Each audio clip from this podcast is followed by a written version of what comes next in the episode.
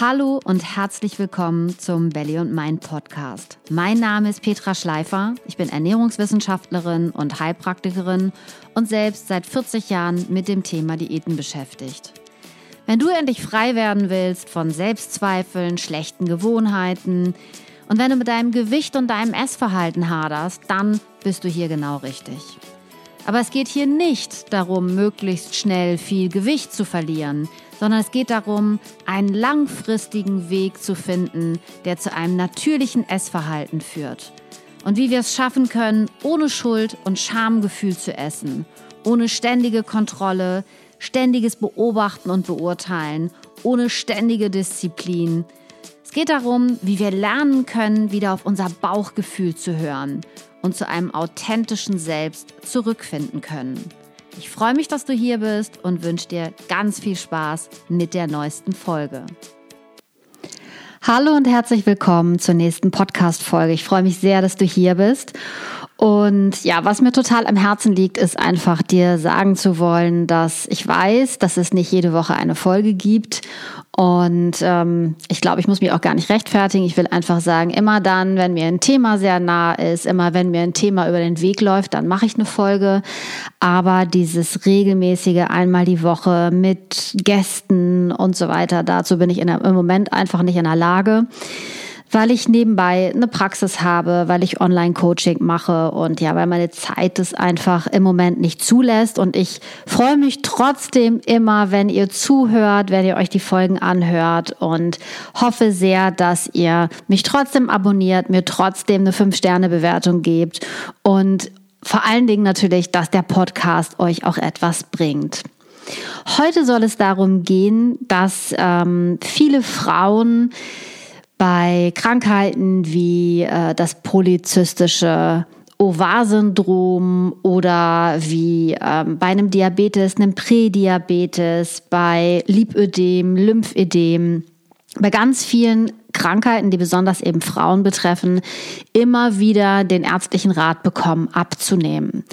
Und das ist unglaublich schwierig, auch wenn man beispielsweise aufgrund dieser Krankheiten einen unerfüllten Kinderwunsch hat und man jetzt äh, vielleicht nicht nur das Gefühl hat, oh mein Gott, ich krieg's schon nicht hin abzunehmen und das ist schon schlimm genug, sondern jetzt bin ich auch noch verantwortlich dafür, dass mein Kinderwunsch sich vielleicht nicht erfüllt und eine Partnerschaft vielleicht ohne Kinder bleibt oder es vielleicht auch so ist, dass ihr über einen bestimmten BMI kommt und man euch in einer Kinderwunschklinik so etwas sagt, wie sie müssen erstmal abnehmen, sonst wird die Behandlung nicht von der Kasse bezahlt, was natürlich super brutal ist. Ich möchte euch einfach trotz allem ans Herz legen, dass ihr mit all diesen Geschichten trotzdem auch einen Anti-Diät-Weg gehen könnt. Das bedeutet also, dass es meiner Meinung nach immer noch der richtige Weg ist, das Diätleben aufzugeben. Und mit Diätleben meine ich nicht, sich gesund zu ernähren oder ähm, Sport zu treiben, sondern ich meine diesen Druck, den wir uns innerlich machen, dass wir eben über Schuld und Scham reden, dass wir uns selber Schuld daran fühlen, dass wir nicht abnehmen können, gerade mit Krankheiten wie äh, einem Diabetes oder PCO, wo ähm, ein Teil der äh, PCOS eben oft auch ein Prädiabetes oder eine Insulinresistent oder eben auch ein Diabetes ähm, ist. Ja, das heißt, wir einfach unglaubliches Verlangen nach Kohlenhydraten haben, unglaublich heftige Blutzuckerschwankungen haben und das es natürlich total schwierig macht. Ähm, irgendeine Ernährungsform überhaupt einzuhalten. Und deswegen möchte ich dir in diesem Podcast einfach mal sagen, was kannst du anstattdessen tun, wenn dir jemand sagt, du musst abnehmen, sonst wirst du nicht schwanger, kannst du dein Kind nicht austragen, wirst du nicht gesund werden, wirst du überhaupt erst krank werden? Oder bekommst oder förderst du deinen Diabetes. Und Anti-Diät ähm, bedeutet nicht, dass wir nicht abnehmen dürfen. Oder wie gesagt, dass wir nicht gesund, uns gesund ernähren dürfen, dass wir nicht Sport machen dürfen, sondern bei der Anti-Diät geht es eigentlich mehr um das Mindset, was dahinter steht, dass wir einfach wissen, dass es uns krank macht,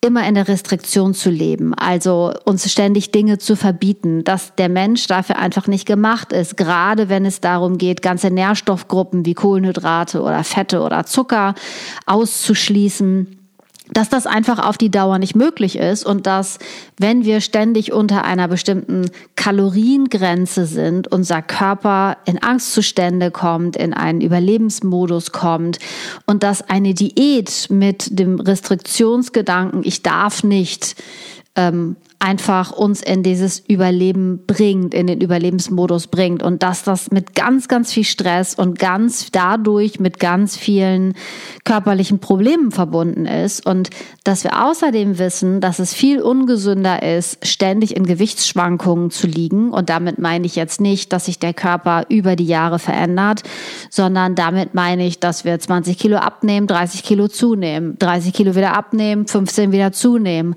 so wie das bei vielen vielen Menschen eben ist, dass wir in sehr, sehr starken Gewichtsschwankungen le leben und zwar nicht von Natur aus, sondern weil wir halt von einer Diät in die nächste springen.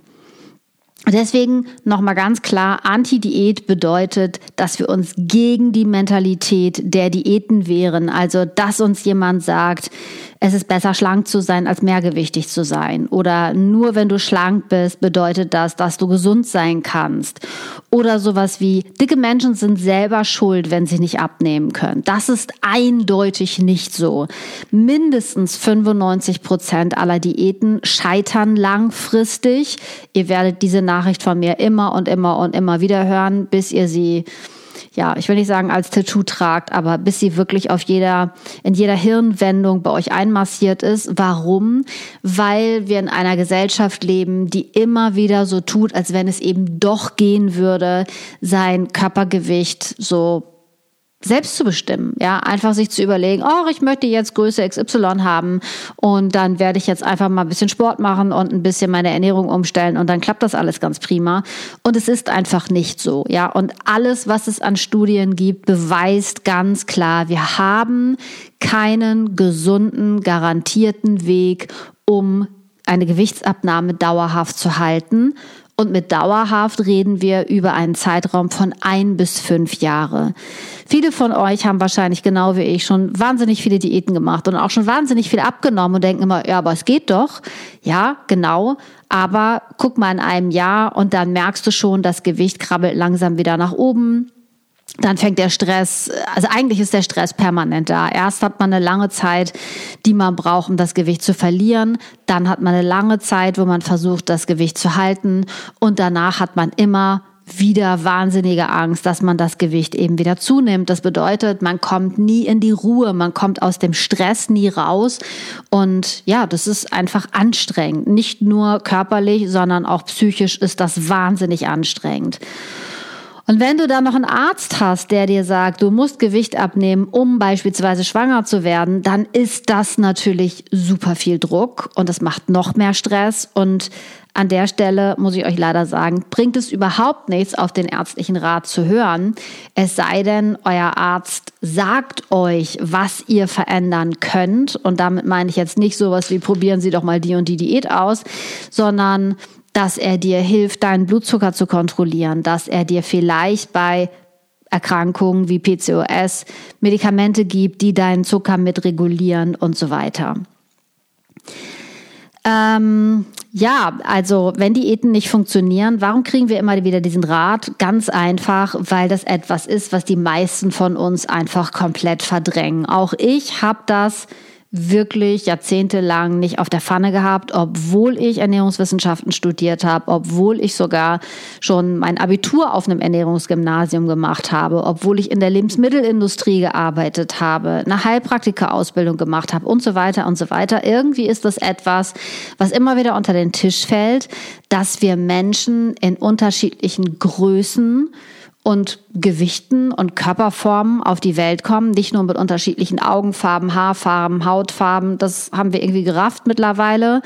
Ähm, ja, aber dass irgendwie der Körper, dass wir uns den nicht selber aussuchen und den immer nur stehlen können und äh, dass wir sozusagen eher in ein essgestörtes Verhalten oder in Essstörungen rutschen, wenn wir das eben mit aller Bemühung machen, das ist irgendwie bei vielen Menschen immer noch nicht angekommen. Und was auch oft noch nicht angekommen ist, ist, dass nach einer Diät zwei Drittel der Menschen mehr wiegen als vor der Diät. Ja, und das heißt nicht, dass ein Drittel dabei schlank bleibt, sondern dass ein Drittel auf das alte Gewicht zurückgeht und zwei Drittel aber mehr wiegen. Das heißt, das, was uns langfristig dick macht, sind die Diäten.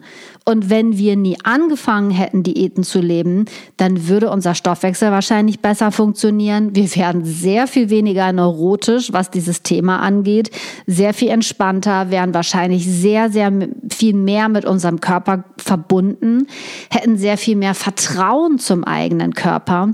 Denn eins muss man sich auch bewusst machen, je mehr ich darauf höre, was von außen kommt, also sowas wie, du musst doch schon satt sein, du kannst doch nicht schon wieder Hunger haben, na jetzt ist aber mal genug gegessen, umso mehr bedeutet das natürlich auch, dass wir unseren eigenen Signalen, unseren eigenen Botschaften des Körpers immer weniger zuhören. Und das trennt uns von uns selbst. Und je mehr wir getrennt von uns selbst und vom eigenen Körper sind und von den eigenen Körpersymptomen auch sind, umso mehr können sich auch Krankheiten entwickeln. Ja, denn auch wenn wir, ich sag mal, einen Schnupfen haben und uns nicht schonen, sondern einfach weiter zur Arbeit rennen oder Fieber haben, fiebersenkende Mittel nehmen, uns nicht schonen, dann bedeutet das, dass wir dem Körper immer wieder sagen, halt die Klappe, ich höre dir nicht zu, das muss jetzt wieder weggehen, jetzt nerv nicht rum und es bedeutet eben nicht, dass wir in einer guten Selbstfürsorge sind. Und deswegen ist das einfach nicht nur für das Thema Gewicht und Ernährung ein wichtiges Thema, sondern eben auch für das Thema Gesunderhaltung. Und natürlich gibt es Menschen, die ähm, mit einer Schwangerschaft viel zunehmen, vorher nie ein Gewichtsproblem gehabt haben und nach der Schwangerschaft mit ein ähm, kleines bisschen mehr Ballaststoffen oder sowas auch wieder abnehmen und sich alles wieder normal regelt.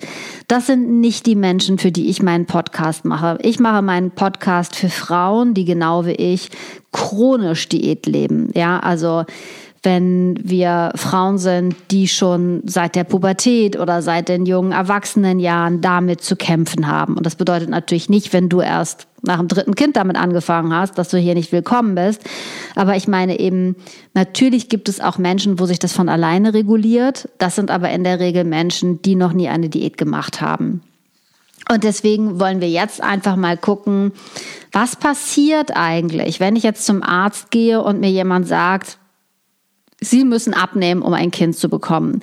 Dann bekomme ich, dann fühle ich mich erstmal schuldig. Ja? Also es ist nicht so, dass was wir früher vielleicht gedacht hätten, ähm, der liebe Gott nicht möchte, dass ich ein Kind bekomme, Karma das nicht will, ähm, der Mann erstmal untersucht wird und so weiter und so weiter, alle möglichen Untersuchungen gemacht werden, sondern ich fühle mich erstmal schuldig, oh mein Gott, ich bin nicht nur schuld, dass ich dick bin, sondern jetzt bin ich auch noch schuld, dass wir Kinder losbleiben und vielleicht mein Partner sich das ganz, ganz doll wünscht und ich mir vielleicht auch das ganz doll wünsche und die Gesellschaft, die Eltern, die Schwiegereltern und so weiter alle Druck machen. Auch das ist ja etwas, was nicht ganz witzig ist. Also nehmen wir uns vor, okay, wir gucken mal, welche neue Diät gibt es denn? Und dann kommen die ganzen Wellness-Programme, wie die neuen Weight Watcher, Noom App, ähm, Paleo, Low Carb, Hol 30, Logi, wie sie alle heißen, die uns alle versprechen, wenn du das machst, dann wird es dauerhaft klappen. Und egal was du machst, ob du es mit viel Sport machst, mit einem der Möglichkeiten, die ich gerade genannt habe, das Ergebnis ist immer das gleiche. Mindestens 95 Prozent aller Maßnahmen, die Gewichts-, zum Gewichtsverlust führen sollen, scheitern. Also machen wir uns nichts vor. Es bringt einfach nichts, das im Fokus zu behalten, weil wir dann, wie gesagt, immer neurotischer werden und uns auch selber immer schlechter fühlen und immer mehr Stress damit haben, ähm, dass es einfach nicht funktioniert. Denn wenn es funktionieren würde, würde es diese ganzen Geschichten überhaupt nicht geben. Ja, es wäre leicht. Wir würden einfach ein bisschen was zählen oder auf ein bisschen was achten. Und wenn es leicht wäre, könnte es nicht eine Milliardenindustrie sein, die dahinter steht. Also, ja, wie gesagt, wenn es leicht ist, dann ähm, wäre, wäre nicht so viel Geld da drin. Je mehr Diäten wir schon gemacht haben, umso schneller geht es in der Regel, dass wir sie auch wieder aufgeben. Ja, also dass wir zumindest mit dem Essen wieder anfangen. Denn im Kopf leben die meisten von uns ein Leben lang auf Diät oder haben Diätgedanken, also sowas wie nein, das darf ich jetzt nicht essen oder ach ab morgen gebe ich mir dann wieder Mühe oder ab Montag äh, starte ich Programm XY, ja und so weiter. Also unbewusst lebt der Körper permanent in Angst vor der nächsten Diätphase. Und alleine diese Angst, wieder in die Diät gehen zu müssen, wissen wir aus Studien, kann schon zu Essattacken führen, weil wir dadurch schon automatisch in den Energiesparmodus gehen, in den Überlebensmodus gehen und wirklich getriggert werden und unser Körper damit auch an dem Körperfett festhält, als würde es um Leben und Tod gehen, denn für ihn fühlt es sich so an. Dieser Überlebensmodus hat aber natürlich nicht nur einen Einfluss auf die ähm, Fettspeicherung, sondern es macht ganz, ganz viel an unseren Stresshormonen. Ja, du kennst das selber, wenn du vielleicht vorm Spiegel stehst und denkst, oh mein Gott, das geht gerade gar nicht. Ja, und sofort haben wir einen erhöhten Puls, wir haben einen erhöhten Herzschlag, wir kriegen vielleicht sogar Schweißausbrüche.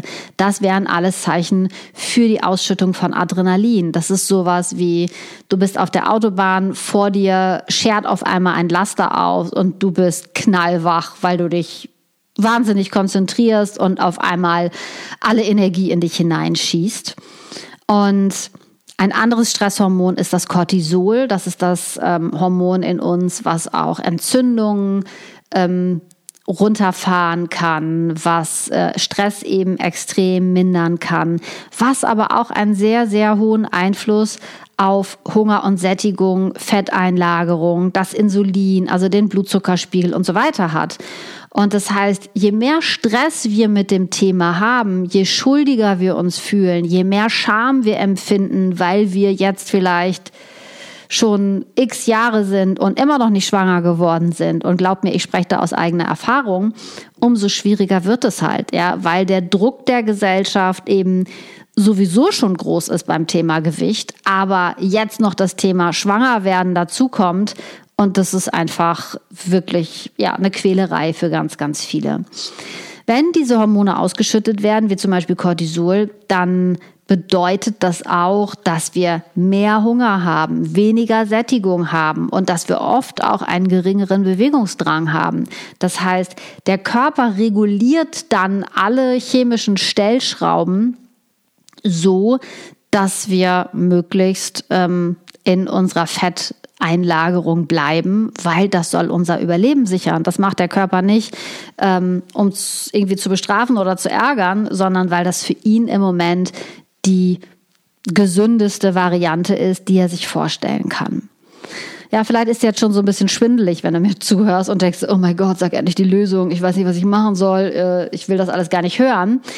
Und die Lösung ist einfach, wenn du den Weg wieder und wieder gegangen bist, so wie ich, und immer wieder zu dem unerwünschten Ziel führst, dass du dicker und dicker und dicker wirst, dann macht es einfach Sinn, sich eine alternative Lösung anzugucken. Also du könntest zum Beispiel damit anfangen, deinem Arzt zu sein, sagen, okay, seien wir mal verrückt, gehen wir davon aus, ich kann nicht abnehmen. Warum auch immer, ganz egal.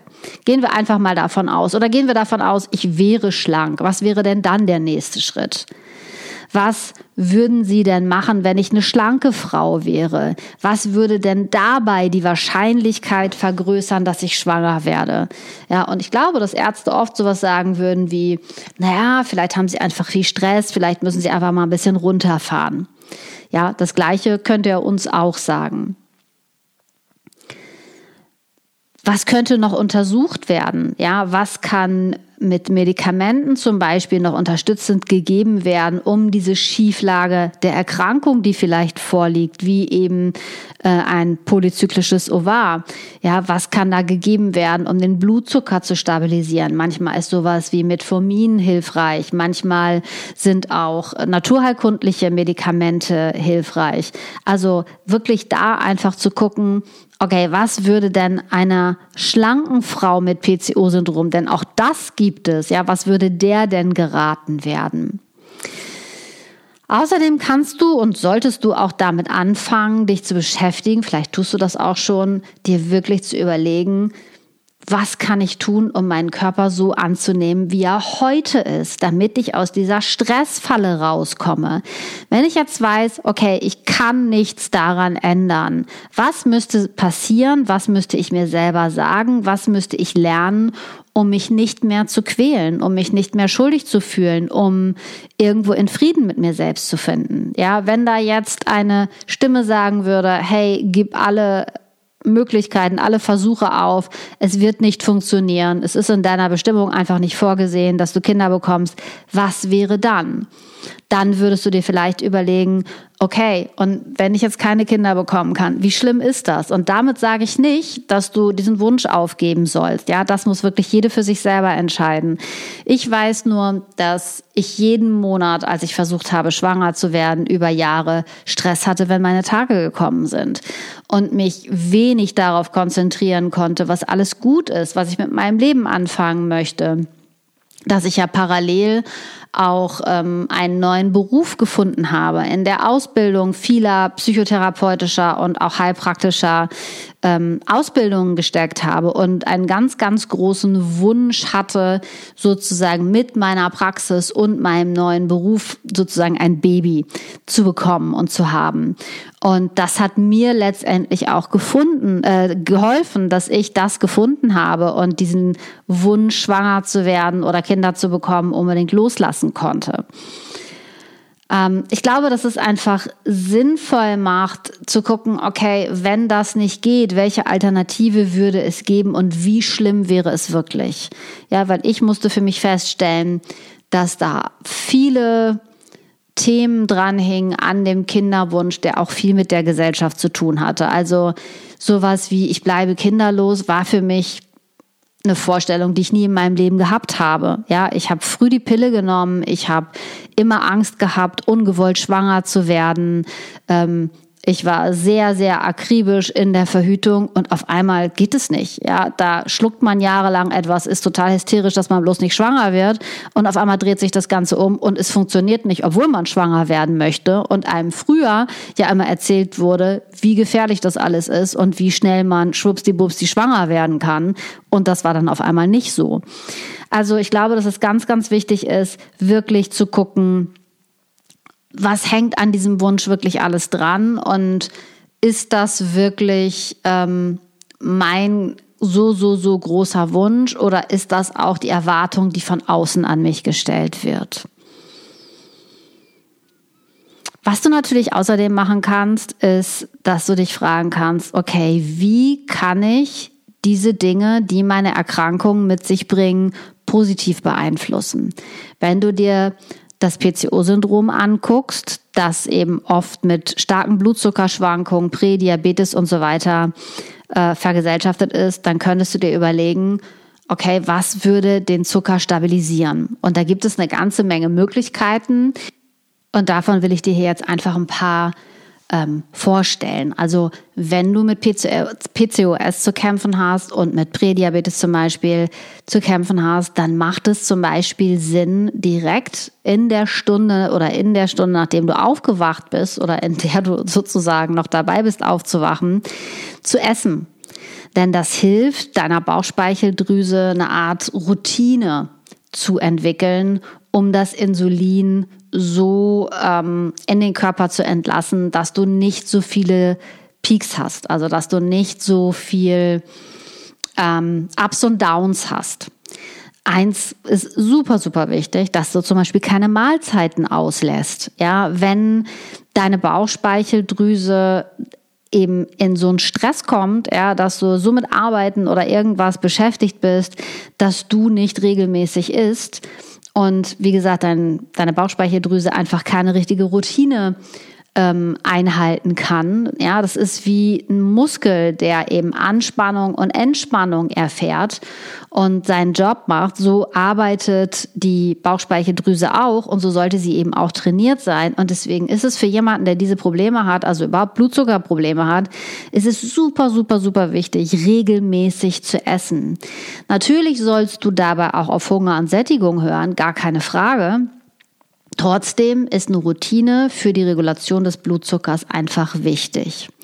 Was du machen kannst, ist, dass du zum Frühstück und als Abendsnack, als Nightsnack sozusagen mehr Protein isst. Ja, denn Proteine halten lange satt und hilft auch dem Körper einfach weniger Insulin herzustellen und eben auf die lange Sicht betrachtet. Und damit hilft es dir auch ein bisschen, deinen Diabetes oder deinen Prädiabetes zu managen diese Proteine, das ist bei jedem sehr unterschiedlich. Da geht es eben auch darum, wirklich damit rum zu experimentieren. Ja, also der eine findet es super hilfreich und bei dem anderen geht es gar nicht, aber unterschiedliche Proteinquellen auszuprobieren. Ja, der eine isst Fleisch, der andere nicht. Ja, schwieriger ist es natürlich, wenn du vegan lebst oder ne, für vegetarisch denke ich, ist es nicht so schwierig, aber ähm, es ist natürlich, je mehr Einschränkungen du lebensmittelseitig hast, immer ein bisschen schwieriger. Aber da ist es, wie gesagt, unheimlich wichtig, auszuprobieren.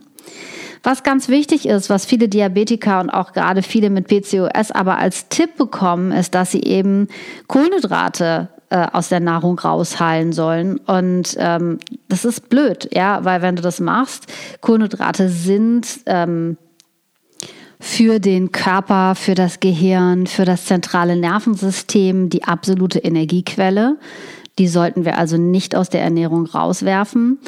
Und wir sollten jetzt auch nicht krampfhaft uns aufs Protein konzentrieren. Denn auch wenn wir einen Diabetes haben, bedeutet das nicht, dass wir Kohlenhydrate komplett rauswerfen müssen.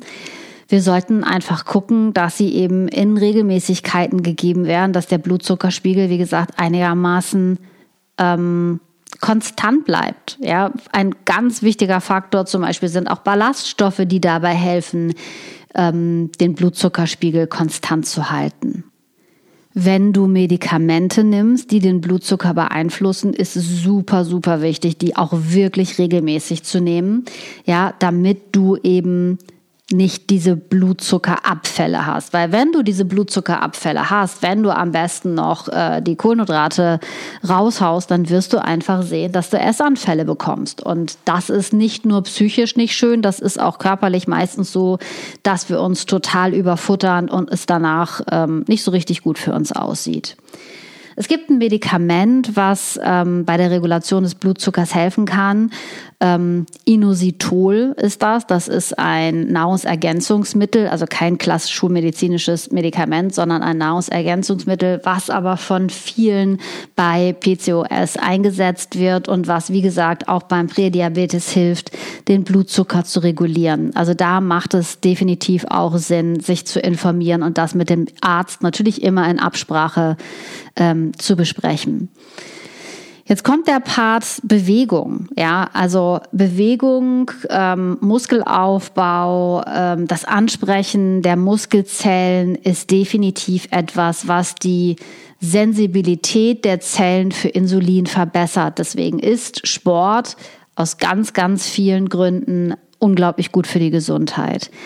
Was aber eine große Gefahr ist, zumindest für Menschen, die chronisch auf Diät gelebt haben oder mit ähm, viel zu viel Sport zum Beispiel versucht haben, das Gewicht zu beeinflussen, ähm, dass sie eben ja in eine Sportsucht kommen, dass sie in einen Druck kommen, jeden Tag trainieren zu müssen und wieder in so eine psychische Falle tappen, dass sie immer nur müssen und an nichts mehr Spaß haben. Also ich persönlich musste tatsächlich das Wort Sport aus meinem Sprachschatz entfernen und es Bewegung nennen und dann gucken, okay, was ist für mich kein Sport? Ja, also Joggen zum Beispiel ist für mich Sport.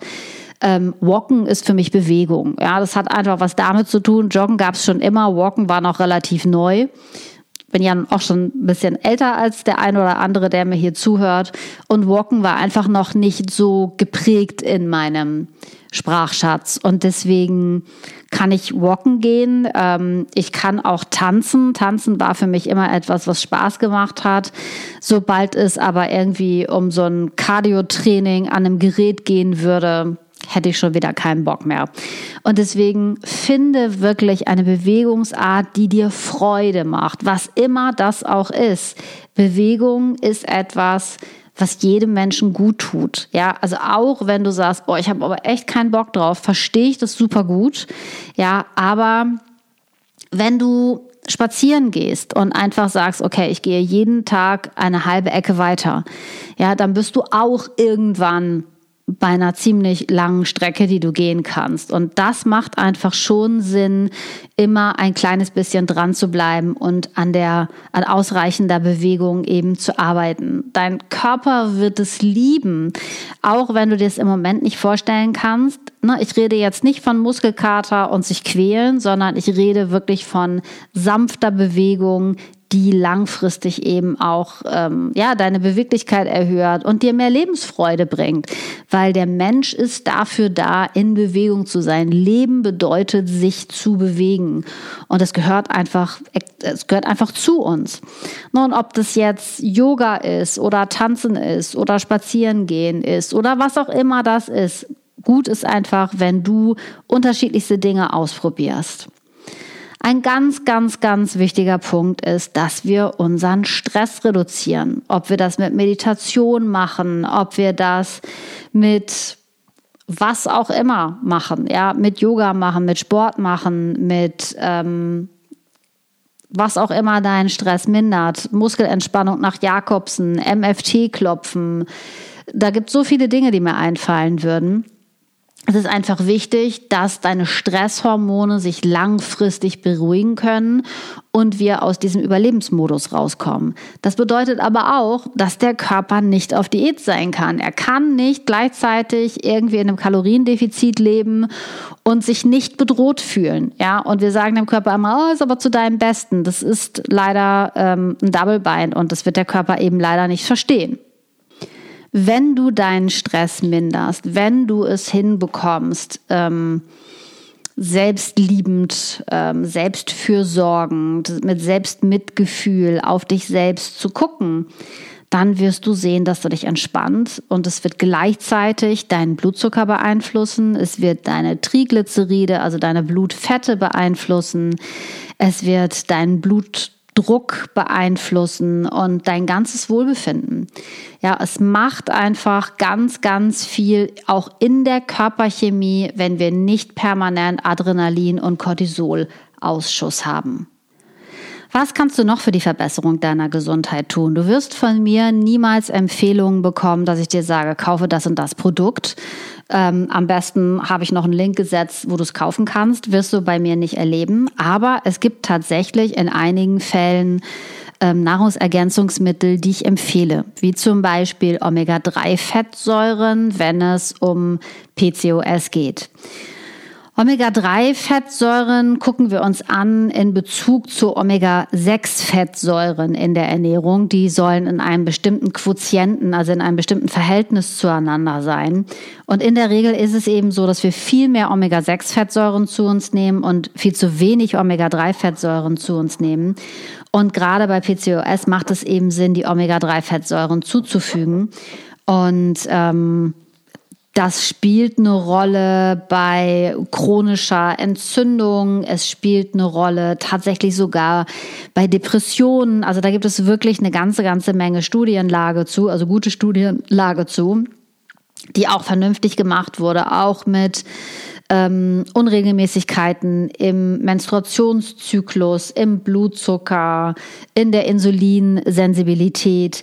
Also nicht, dass das jeder nehmen soll, aber jemand, der PCOS hat, da würde es sich auf jeden Fall lohnen, das mal auszuprobieren. Da muss man eben aufpassen, dass man ähm, ein Präparat hat, was reich an DHA ist. Das ist eine besondere Fettsäure, die darauf sehr gut geprüft wurde oder ein Bestandteil der Fettsäuren.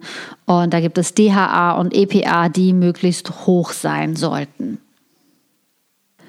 Auch wenn ich keine Schulmedizinerin bin und auch wenn ich selber gar keine Medikamente geben darf, also keine schulmedizinischen Medikamente geben darf, macht Metformin, ein Diabetesmedikament, sehr, sehr oft Sinn bei PCOS.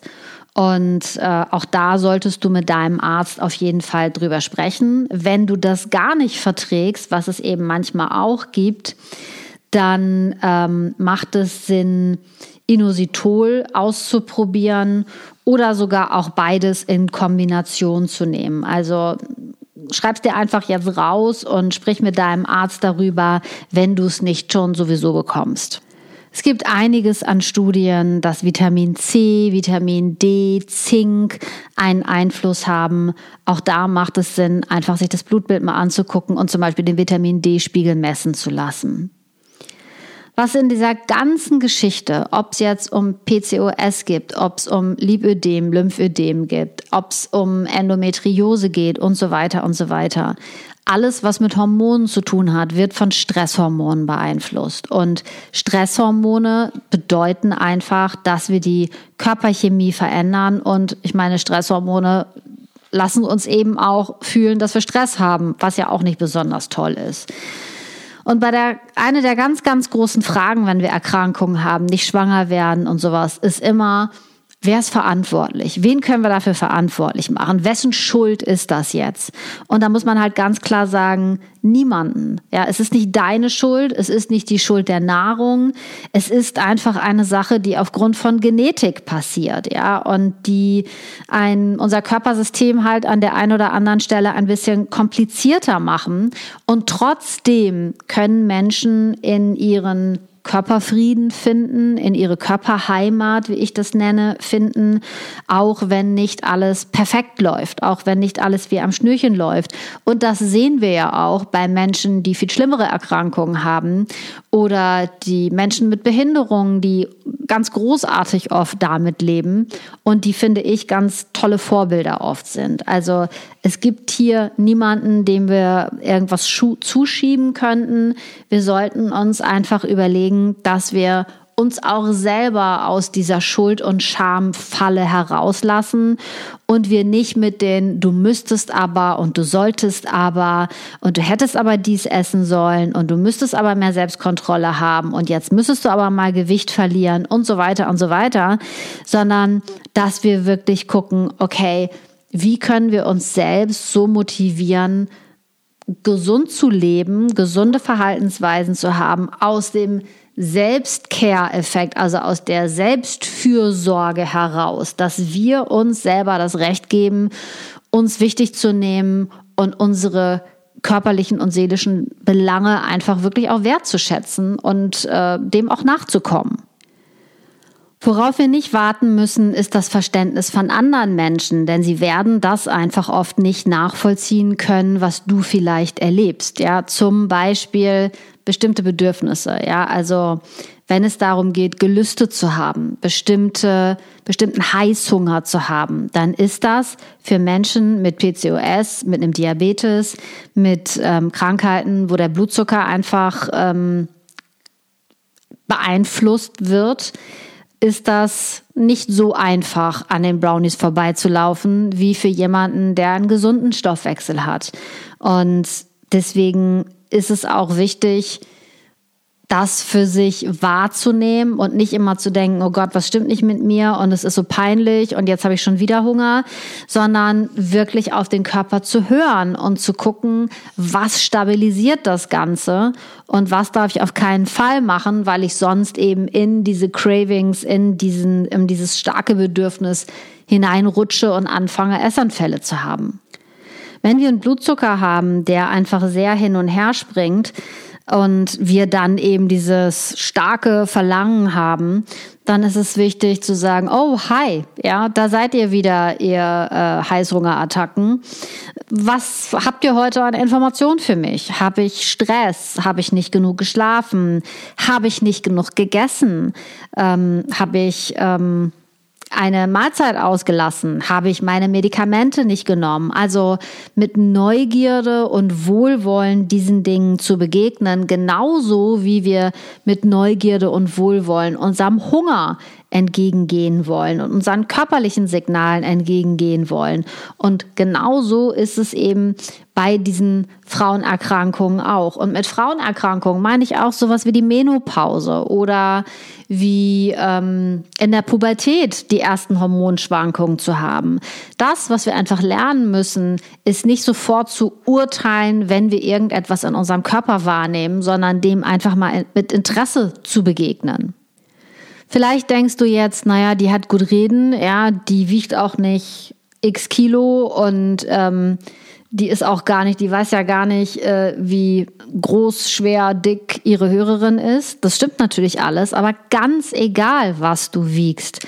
Das gilt nicht nur für mich, das gilt genauso für alle. Ja, wenn wir aufhören, uns auf Gewichtsverlust zu konzentrieren, haben wir viel mehr Möglichkeiten, uns auf die Gesundheit zu konzentrieren, uns darauf zu konzentrieren, wie wir achtsam essen, wie wir unsere Signale wahrnehmen, ähm, was unser Gehirn uns für Gedanken schenkt, was wir, wie wir uns selbst permanent kritisieren, wie wir andere und uns selbst verurteilen, was für Ängste wir haben und so weiter. Ja, es geht darum, sich selbst besser kennenzulernen und darauf zu reagieren, nämlich mit Liebe und Wohlwollen und ähm, nicht, also diese diese Idee von äh, streng sein müssen, alle Disziplin aufwenden zu müssen, die haben wir eigentlich alle schon tausendmal gehabt, oder?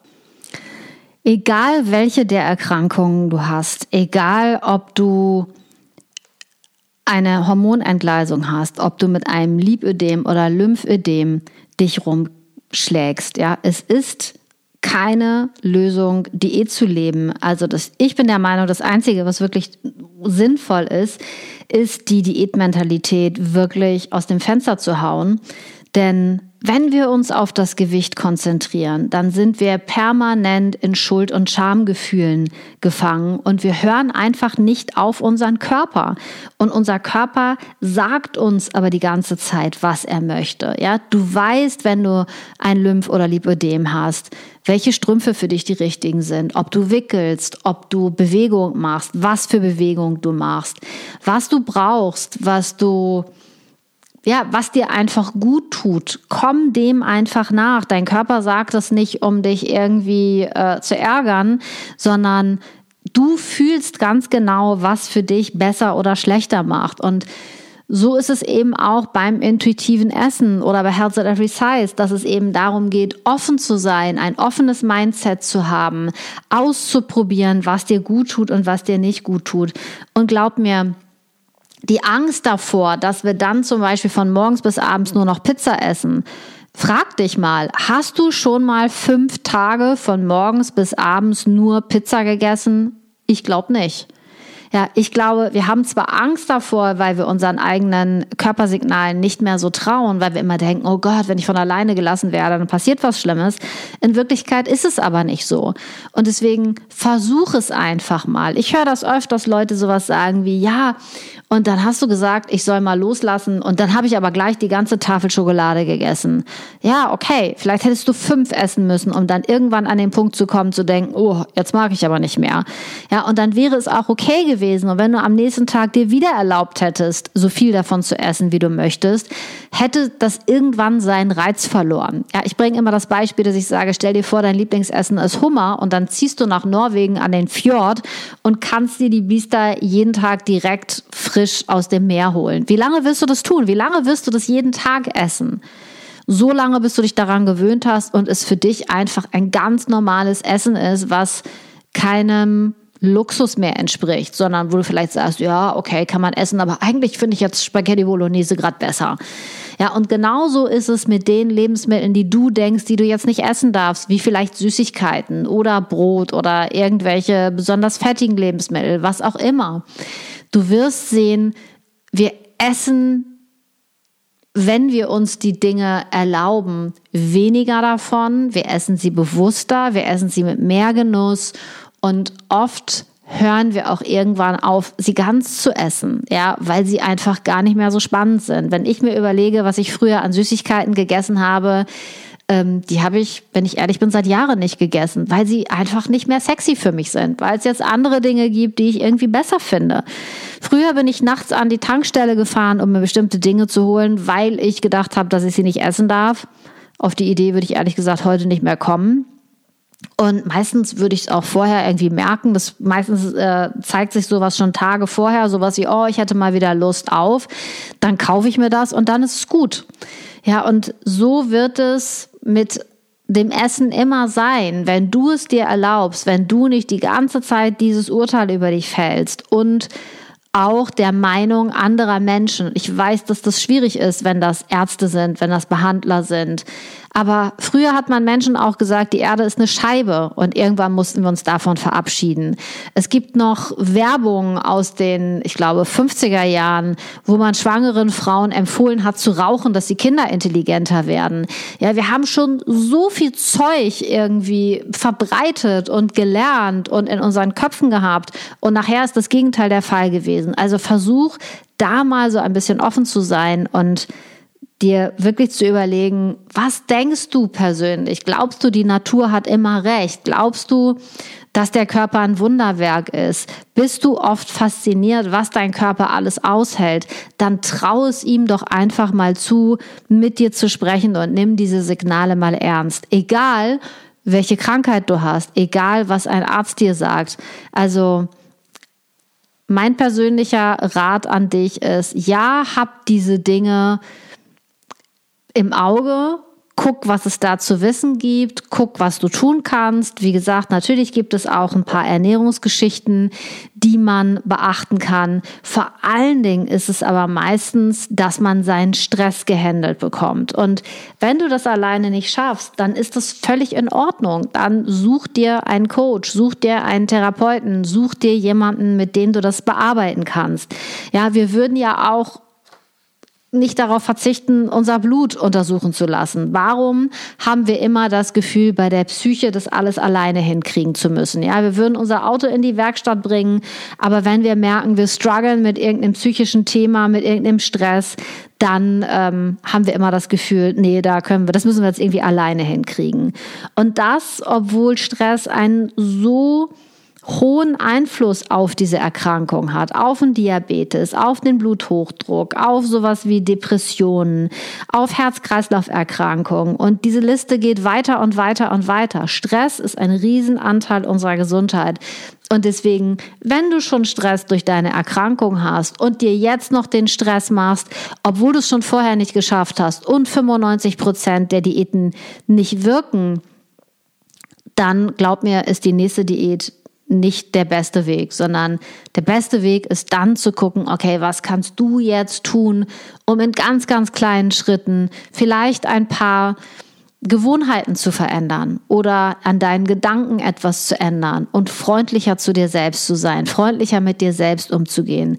Und immer wenn ein Frauenthema dahinter liegt, liegt, ja, dann hat es vielleicht auch etwas damit zu tun, dass du eine Frau bist, die in einem patriarchalen System lebt und dass Weiblichkeit in unserer Gesellschaft nichts ist, was besonders hoch geschätzt wird. Und ich rede jetzt eben nicht von ähm, so einer Model-Weiblichkeit, ja, sondern ich rede von der Urweiblichkeit, also von dem, was äh, eine Frau eigentlich ausmacht, dass sie weich ist, also auch körperlich, ne, dass wir eben viel mehr Fettreserven haben, als ein Mann sie hat, weil das alles physiologisch auch total Sinn macht. Also den Körper eines 15-jährigen Jungen mit Doppel-D zu haben, mag in der Sicht vieler Menschen ganz gut aussehen. Mit der weiblichen Gesundheit hat es auf jeden Fall ganz, ganz wenig zu tun. Also bis gar nichts. Und ähm, deswegen, vielleicht inspiriert dich das ein bisschen auf einen neuen Weg zu gehen. Vielleicht inspiriert es dich ein bisschen auch naturheilkundlich, dir die Seite Weiblichkeit, Frauenerkrankungen einmal zu erschließen. Und ich werde bestimmt auch bald nochmal einen Podcast darüber machen. Es war heute lang. Vielen Dank fürs Zuhören. Ich hoffe, es hat dir ein bisschen was gebracht. Und wenn du Fragen hast, schreib mir jederzeit gerne eine Mail oder folg mir auf Instagram. Und natürlich ist es immer auch toll, wenn du den Podcast bewertest und weiterempfiehlst. Vielen Dank.